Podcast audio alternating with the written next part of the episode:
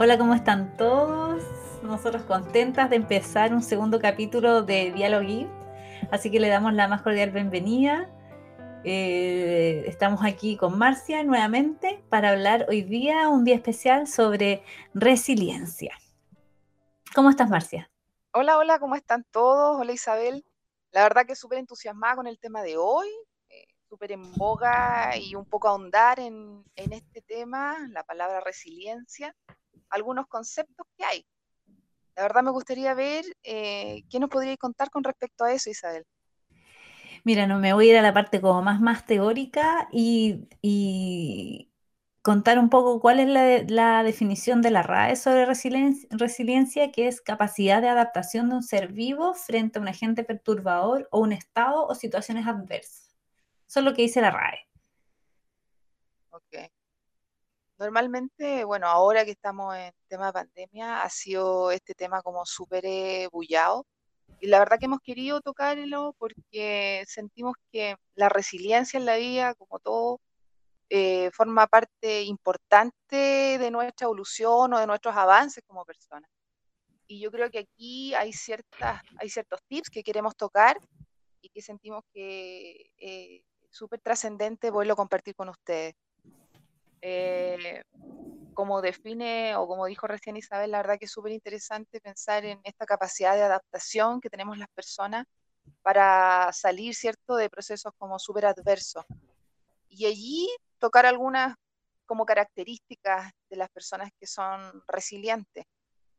Normalmente cuando nos pasa alguna dificultad, sobre todo a nivel personal, ¿cierto? No tan solo la laboral, eh, una de esas capacidades normalmente está asociada a estar súper consciente, súper consciente como persona de cuáles son mis habilidades, mis potencialidades y también cuáles son mis limitantes, cuáles son las cosas que realmente me limitan. Cuando estoy súper consciente de eso, la verdad que logro identificar dónde está mi conflicto. Y allí empieza a aparecer esta capacidad creativa del ser humano, ¿cierto? Que, que nos permite confiar en desarrollar nuevas competencias y, ver y hacerme camino eh, en el fondo a adaptarme y a poder eh, incorporar nuevas habilidades. No sé qué te parece. Lo encuentro súper interesante lo que dice y yo creo que algo como llevarlo un poco a la realidad porque eh, la resiliencia, como dije al inicio de, de la sesión, creo que es una, es una palabra que está eh, súper en boga, pero yo creo que igual también cuando tú le dices a las personas, no, la verdad que ahora estamos en un proceso súper difícil, si, si, tú te pones en el, en, el, en el lugar de cada uno de los seres humanos que están en este planeta, tiene alguna situación adversa de la cual deberías salir. Pero, pero ¿cómo sales de ella? Porque si tú, si tú estás en ese momento y dices, pucha, es súper fácil decirlo, es súper bonito en el fondo eh, cómo se define la capacidad que tiene uno a, salir de la adversidad, cómo salgo de esta adversidad que se me viene encima. Entonces, em, eh, pasa mucho y, también he escuchado a, la gente cuando se va mucho, muy, muy a, los estados más negativos, donde como, que, como que le costara un poco aferrarse a, la resiliencia efectivamente para poder salir. Y yo creo que ahí la clave es poder eh, enfrentar, pero es como una, como una actitud de vida finalmente. La actitud de vida con, con una actitud positiva, con una actitud optimista, porque si yo no tengo esa actitud optimista, jamás voy a poder salir del hoyo, del hoyo que, que me veo que estoy. Sí, eso es súper interesante. La verdad que hay un autor súper famoso que tiene que ver con el tema de la inteligencia emocional. Y este hombre habla justamente lo que tú estás diciendo, el, pensamiento positivo y estas habilidades de la inteligencia emocional que normalmente están asociados con cosas como súper, que la gente de repente no le presta atención, como este sentimiento de gratitud hacia las cosas. Si uno, a lo mejor puede sonar utópico, pero de repente agradecer esta adversidad, porque finalmente es un nuevo proceso de aprendizaje, es una nueva apertura a ser una mejor persona, a desarrollar otras capacidades. Y yo creo que ahí tiene que aparecer este sentido del humor, esta capacidad de sonreírle a la vida, mm. y de decirle, pucha, aquí estoy de nuevo y, quiero avanzar y, salir de la queja, salir de esa queja o, de ese sentirme en un drama constante y mirar hacia el futuro, porque finalmente no me puedo quedar entrampado, por lo único que voy a quedar haciendo ahí es sufrir y eso genera adicción, adicciones emocionales que no nos llevan a ninguna parte. Y de mm. repente eh, bajar la guardia y pedir ayuda y golpear y solicitar un abrazo, solicitar un espacio de contención, como un alto y, y continuar. La verdad que de repente pensamos en esa resiliencia para nosotros, pero a veces el que está pasando o no tiene esta capacidad de resiliencia son otros. Y allí aparecen eh, otras potencialidades tuyas, pues tú empatizas con el otro, logras en el fondo identificarte con él, hacer esta, este, esta cosa más cariñosa, más bondadosa, más como humana, ¿cierto? Y podemos establecer otros canales de comunicación que va a permitir a otros ser más resilientes, hacer reconocimiento, lo estás haciendo bien, yo creo que podrías orientarte por mm. acá. Esto yo lo encuentro súper valioso porque algo que tenemos que desarrollar en la vida de aquí en adelante y, siempre es ser generosos, porque em, eh, tener una actitud positiva ante la vida y ser una persona optimista y alegre en estos tiempos, yo encuentro que es, casi como algo en, vías de extinción. Entonces, si, si uno lo siente profundo, y, eres capaz de transmitir y decir, oye, en realidad yo lo siento profundo, transmitámoselo al resto. E, es, una forma, es una forma de, pensar y de, también de contribuir.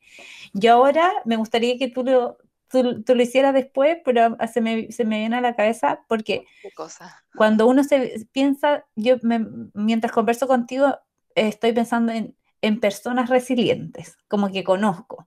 Y la verdad, em, tengo una persona que conocí que fue un compañero que tuve en el magíster de educación, eh, que tiene como 65 años, pero le ha pasado de todo en la vida, ha una cosa impresionante que le ha pasado todo en la vida.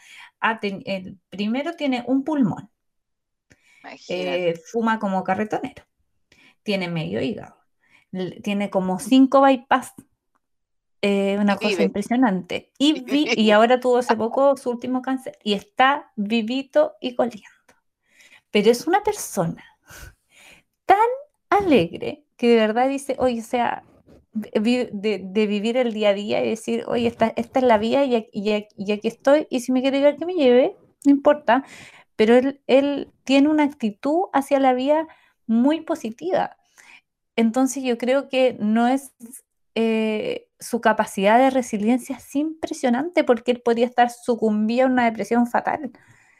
Y, no y, no y, con esto no quiero tampoco sonar a que a la mm, como a las personas efectivamente que sí están en estados depresivos que son súper válidos y, son, son parte de la vida también, porque es así pero también contar, como de, contar de que existen también otras caras de la moneda que permiten en esa adversidad que de repente resulta casi como un pozo negro del que no puede salir, de que sí se, que existen personas que lo pueden lograr, que lo pueden lograr con, con herramientas que, tiene, que tienen que ver eh, con la actitud a la vida, como con, con, la actitud de las emociones, como cómo te planteas tú hacia la vida. Y, no sé si tú conoces alguna persona que, que tú digas, oye. La verdad que yo, más allá del diario vivir, yo a mí me siempre me ha apasionado, y aquí voy con personajes más históricos. Yo creo que hay una, un resiliente para mí que es como, como un héroe, y, y hablo de Mahatma Gandhi. Eh, he visto películas, he leído libros, he leído un montón de cosas, pero cuando tú ves la historia de ese hombre, un hombre delgadito, pequeño, y tú ves que ese hombre resiliente, con un nivel de, atraer, ¿cierto?, a las personas y de armar grandes conglomerados, eh, con todo un tema detrás de poder en el fondo generar independencia de su pueblo, y siempre con una actitud súper sumisa, pero detrás de eso con un comportamiento resiliente inmenso, con una habilidad emocional tremenda, con convicciones, con propósitos de vida, con un compromiso social. Eh, yo creo que esa es una de las grandes bondades de la resiliencia, de no encerrarte en ti mismo y buscar cierto el apoyo de más personas para un objetivo común. Yo creo que hoy día la resiliencia es una de las herramientas más importantes para generar el cambio. Yo creo que y, de contagiarla. Yo creo que las personas resilientes son contagiosas, lo que tú decías, siempre una sonrisa en la boca, siempre una palabra dulce. Y yo creo que eso mueve montaña. Y, yo creo que el resiliente es un disruptivo, es un disruptivo social que nos invita eh, en el fondo a mirar la vida siempre positiva y siempre pensando en la oportunidad de ser mejor, pero este mejor no tan solo en el mismo, sino que llevarlo a vivir un, mundo mejor. Y yo creo que hoy día esa es la invitación. Y cuando no tenemos, eh, porque la, la resiliencia no es innata, se va desarrollando y se aprende, cuando tenemos personas cercanas que tú decís, mira, la verdad me encantaría ser como él. Y qué bueno que hayan personas que puedas en el fondo elegir para seguir en esto de la resiliencia. Pero muchas veces también están esas posibilidades como, como lo que nosotros hacemos, que es coaching, de también optar por un apoyo mucho más directo, individual, ¿cierto? Personalizado, en donde tú también puedas darte cuenta que esas competencias de la resiliencia las puedes desarrollar. Y, y nosotros estamos aquí también para, para ti. Mm. También hoy día estamos hablando de ti y también a nosotras mismas porque también hemos hecho un camino. Yo me considero personalmente una mujer resiliente. He pasado también de todo en mi vida y estoy agradecida de cada uno de esos eventos. La verdad que me ha traído puras bondades y, creo que con lo que me quedo es que la resiliencia siempre nos lleva a un cambio y un cambio positivo. Sí, estoy, estoy completamente de acuerdo.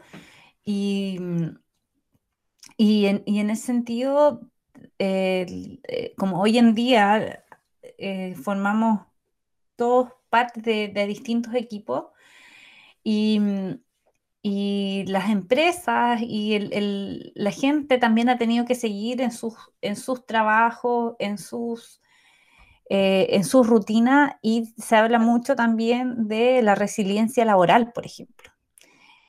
cómo, salen los equipos de trabajo de alguna forma desde la adversidad, porque ahora estamos hablando como más de manera personal, en el fondo cómo te enfrentas tú de manera personal a, a la adversidad, pero también una forma de abordarlo desde los equipos de trabajo. Y cuando, cuando hablamos del, equipo de trabajo en ese momento, es como si miráramos las mismas como competencias que debería tener una persona, porque el equipo, de, si miramos al equipo de trabajo, el equipo de trabajo es uno solo, ¿ya? Entonces, eh, la capacidad, por ejemplo, de valorar los errores o los aprendizajes que pueden surgir desde los errores, uno lo hace siempre, yo me equivoco, ¿cierto? Y pucha, lo paso mal. no, no, no, puedo decir que no, que no lo voy a pasar mal, porque algo pasa, soy ser humano y tengo emociones, ¿cierto? Pero no me puedo quedar en, esa emoción, sino que tengo que generar un aprendizaje, pero un aprendizaje también colectivo y saber que de, ese error que, que, em, que en este caso, pucha, Isabel cometió, somos un equipo de trabajo y hemos aprendido todos y, y, también tender la mano de, decir, oye, somos, efectivamente somos equipo y no nos apuntamos con el dedo y no, no creamos, no creamos un, un, mal ambiente frente a esto, sino que tiene que ser un, un aprendizaje. Ahora esto, llevarlo a la práctica es difícil. Es difícil, pero no es imposible. Esto se puede hacer. Entonces, eh, aquí volver un poco a lo que tú también comentaste desde el acompañamiento personal. Eh, el acompañamiento que se puede realizar a equipos de trabajo para consolidar, ¿cierto? Esta, esta mística de alguna forma o este compromiso que tienen consigo mismo como un uno, eh, también es un servicio que nosotros realizamos. y, en ese, y en ese sentido, eh, es súper importante como las distintas características que debiesen tener los equipos frente a la resiliencia de equipos. Yo creo que el primero tiene que ser, es, eh, como te decía, el qué cosas sacamos positivas o cómo nos reconstruimos de manera colaborativa o juntos, colectiva, de los errores. Sí, eso es súper importante. La verdad que una de las cosas hoy día, eh, cuando trabajamos en equipo, obviamente es la suma de múltiples destrezas, eh, ¿cierto?, que se van potenciando. Si tenemos un resiliente dentro de un equipo de 10 y son 2, 3, esos son efectos multiplicadores, la verdad y de repente en ambientes ahora, sobre todo ahora, de incertidumbre, ¿cierto? De dudas, de tanta, de tantos elementos externos que en algún minuto los podemos mirar como adversos. Pero los equipos resilientes son equipos que buscan conocerse, ¿ah? que en el fondo ya después que termina la hora laboral, juntémonos, vámonos por un cafecito, de repente una cerveza, vamos a picar algo. Y resulta que cuando tú te encuentras en ese espacio, porque justamente este ambiente social del resiliente ayuda mucho, ¿ah? ayuda mucho porque cuando tú te conoces, vas también entendiendo eh, el comportamiento de tu compañero de trabajo. Mm. Y tú dices, pucha, yo lo tenía tachado de súper negativo, pucha, es muy para adentro, nunca quiere contar sus cosas, como que es súper eh, esquivo. Y, te vas encontrando con que tiene una realidad personal importante. Y finalmente eso te permite empatizar y, y buscar espacios para motivarlo y, y tirarlo para arriba y de repente cuando uno viene muy cargado de cosas en su vida personal, de repente este, esta resiliencia en los equipos también ayuda de repente a pensar, bueno, hoy día estoy por ti, mañana, como se dice, ¿cierto? Estás por mí. Si yo tengo que hacer tres informes, cada uno no solo tiene que hacer tres informes, bueno, por ti haré cuatro y tú haces dos. Y ahí empieza esta cosa que tú dices que es colaborativa. Entonces, los equipos resilientes sí se organizan, sí hay una psicología positiva, tienden a resolver conflictos, ajustan el trabajo de los miembros del equipo y eso es súper generoso. Entonces, la verdad que aumentamos la moral, hacemos contenciones, esto lo hemos vivido en todas nuestras pegas, yo creo que hemos tenido esta oportunidad de, de poder armarnos de esa manera y yo creo que invertir tiempo en el clima laboral es clave súper importante, eh, lo encuentro, estoy completamente de acuerdo con lo que hice y, y también algo que puede resultar clave es ponerse metas de una forma que puedan cumplir juntos, pero también celebrarlas cuando se cumplan, porque a ti siempre te ponen metas, ya hay que cumplir esto, eh, y uno trabaja como loco, llegamos y ahí después, y después de eso que viene, la próxima pero en ningún momento nos, hacemos un poco cariñito a decirle, oye, en realidad somos bacanes, ¿cachai? somos súper buenos, somos un gran equipo, somos un gran equipo y eso, aunque sean dos minutos, y te lo pero nazca del corazón y nazca porque uno lo espera, uno inevitablemente dice, no, no, pero pucha que es rico cuando te dicen que sí, o sea que en realidad que lo hiciste bien, que lo hiciste bien y que, y que es un logro colectivo, o sea, digamos acá, y vendimos este, este año, no sé, 800 millones de pesos, gracias a todos. Gracias a todos, no sé. De, alguna forma eh, fuimos todos construyendo em, el éxito de la empresa.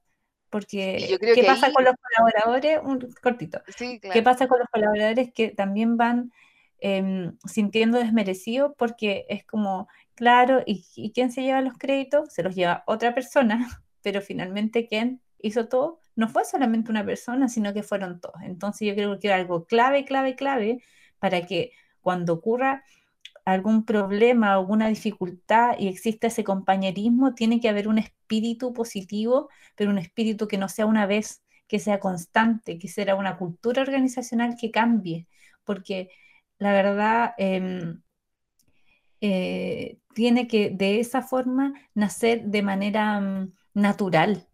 Eh, en el fondo yo estoy aquí, pertenezco y nosotros aquí somos así. Somos así, nos decimos las cosas, nos felicitamos, nos queremos, nos, acompañamos y nos cuidamos. Y el que no, que no encaja en eso tal vez no pertenece a ese, a, ese, a ese equipo. Sí, eso yo, lo encuentro, lo encuentro súper pertinente, pero sobre todo me recuerdo de uno de mis jefes que tuve, que era muy así, ¿ah? era muy de celebrar y de todo. Yo creo que hoy día también es, eh, es importante hacer una invitación a los líderes de equipo, a los líderes de equipo, no tan solo a los colaboradores, sino que, que puedan invertir, ¿cierto?, en este reforzamiento positivo, en hacer pequeños escapes y pequeñas celebraciones de, de, merecimiento, porque yo creo que eso también es un reconocimiento al esfuerzo de todos, porque como dices tú, todos cooperaron para los 800 millones. Y, yo creo que todos nos merecemos un abrazo, ¿cierto?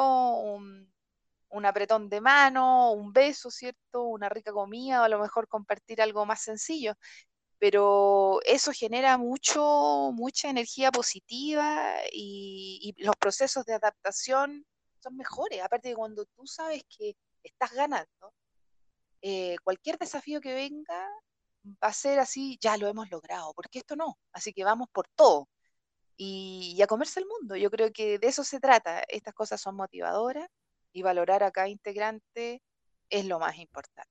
Pero el líder es el que encabeza también esta responsabilidad.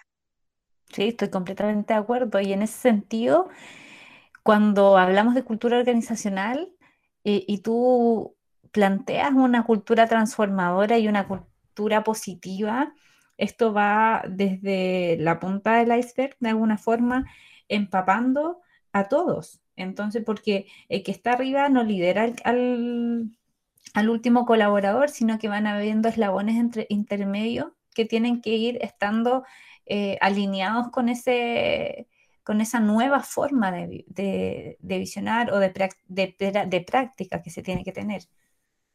Y lo otro que, que, mm, encuentro importante eh, es que también eh, seamos capaces de comunicarnos, porque finalmente la comunicación nos va abriendo camino y, es la, y es la forma con el generar confianza y con los equipos de, de poder tal vez ponernos un antes, eh, ponernos antes de que ocurra el problema, aminorarlo de la, de la mejor forma, pero también salir más rápidamente. Y yo creo que en posterior a esta pandemia o, o, en Chile posterior a estallido social y post pandemia, créeme que los equipos, si es que son liderados por personas que quieran transformar eh, sus organizaciones en climas positivos y, resilientes y pongan su hincapié ahí, eh, van a, después van a poder hacer cualquier cosa. Van a ser completamente poderosos porque son capaces de sobrellevar un estallido social y posteriormente una pandemia, después de eso se pueden adaptar a todo. Es verdad. Yo creo que eh, el resiliente tiene una capacidad de adaptación emocional inmensa. Y, estas personas, una de sus características más importantes es que son súper tenaces en sus propósitos y son capaces de ver más allá que el resto. Entonces, como dices tú, de repente pueden prever situaciones y, pueden en el fondo guiar a sus líderes o a sus otros compañeros a mayores logros. Y, aquí está la buena disposición de, conversar o de tener una comunicación de repente no prestamos atención a las palabras que elegimos cuando hablamos o a las formas en que lo decimos. Eh, no sé cómo el resto lo toma o no me he dado cuenta o creo que mi mensaje es súper claro porque lo estoy verbalizando, claro. Pero finalmente mis lenguajes corporales o mis formas no están diciendo lo mismo. Y eso probablemente si no estoy pendiente o no estoy atento a cómo el otro recepciona mi mensaje, eh, a lo mejor puedo errar y puedo equivocar y eso puede generar también algunas tensiones al interior, ¿cierto?, de, del equipo. Por eso que eh, una de las cosas del resiliente también es que sabe, sabe decir las cosas en los momentos correctos y de la manera correcta. Así que un buen estímulo para todos nosotros que estamos en este camino. Sí, y en, y en estas fechas que, que de alguna forma em, yo creo que todos vamos a decir, o no pensamos que no, yo no soy tan resiliente. Somos resilientes. El ser humano, el ser humano tiene habilidades y todos podemos desarrollarlo. Todos podemos desarrollarlo. Entonces, eh, invitarlos también a que, a que vean en sí mismos esta capacidad. ¿Qué tan resiliente soy? O he estado en, o, o mírense, ¿cuáles son, cómo ha sido mi vida? ¿Cómo ha sido mi vida? ¿He superado algún momento de adversidad? créeme que todos han superado momentos de adversidad en su vida y no se han dado cuenta. y no se han dado cuenta y eso de alguna forma los hace a todos resilientes. Lo importante es que tomen conciencia de que pueden hacerlo. Y eso también, nuevamente, es como creer, creer en, eh, en ti, creen en ti, de todas maneras. Hay una brecha siempre que tenemos, ¿cierto?, de poder llegar a un mayor desarrollo. Pero mientras no ejecutemos esta resiliencia, esta flexibilidad al cambio, eh, ese avance no se da. Y las personas tienen una capacidad infinita, capacidades infinitas eh, para ser más felices y tener o alcanzar de mejor forma sus propósitos de vida. Y yo creo que es un súper buen ejercicio lo que estoy diciendo de echarse al interior y escucharse, mirarse qué cosas aún me quedan por hacer. Y por otro lado, cuántas cosas he logrado, cuánto avance he tenido, de repente debo sonreír, debo, y debo querer, debo valorar lo que ya he hecho. Así que, bueno, yo creo que no sé si nos queda algo más en el tintero, siempre hay mucho más que hablar en esto, pero, mm. pero yo creo que ya es hora de, despedirnos y, y, de decirles a todos ustedes, de agradecerles este espacio y por otro lado dejar estas preguntas para que puedan ustedes también cuestionarse igual que nosotros. Sí, agradecerles que nos estén escuchando y ya vendrá un próximo tercer capítulo de Dialogui. Y síganos en nuestras redes sociales en arroba coaching en Instagram y también nuestra página www.givecoaching.cl. Que tengan una semana genial. Así sea. Un abrazo a todos. Que estén bien.